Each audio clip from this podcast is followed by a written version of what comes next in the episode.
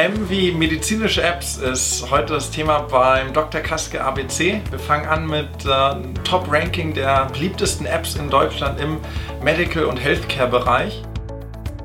Wenn wir uns äh, einfach die App Stores anschauen, gibt es da große Unterschiede zwischen Apple und Android-Geräten.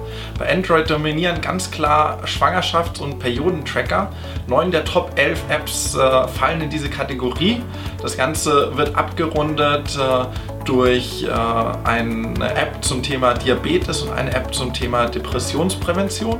Im iOS Store gibt es ein ganz anderes Bild. Äh, interessanterweise, hier finden wir an den Top 3 Positionen eine Versandapotheke, das Diagnosetool ADA und äh, auch eine App, die sich mit äh, der Schwangerschaft beschäftigt. Also durchaus unterschiedliche Nutzergruppen und äh, das ist auch äh, direkt das zweite Thema, nämlich wenn ich über medizinische Apps spreche, habe ich einmal die Fachgruppe als äh, Zielgruppe und andererseits natürlich Patienten.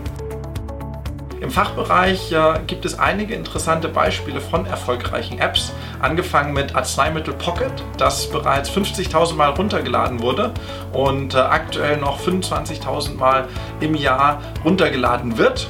Genauso gibt es die gelbe Liste mittlerweile als App oder auch äh, Apotheke ad hoc mit einigen tausend Downloads bereits. Wenn wir in den Patientenbereich schauen, haben wir einige prominente Beispiele, die auch immer wieder diskutiert werden in den Medien und äh, auf den einschlägigen Konferenzen. Äh, da ist natürlich die Diagnose-App ADA, die per Chatbot analysiert, welche Krankheit einen Patienten aktuell ähm, befallen haben könnte.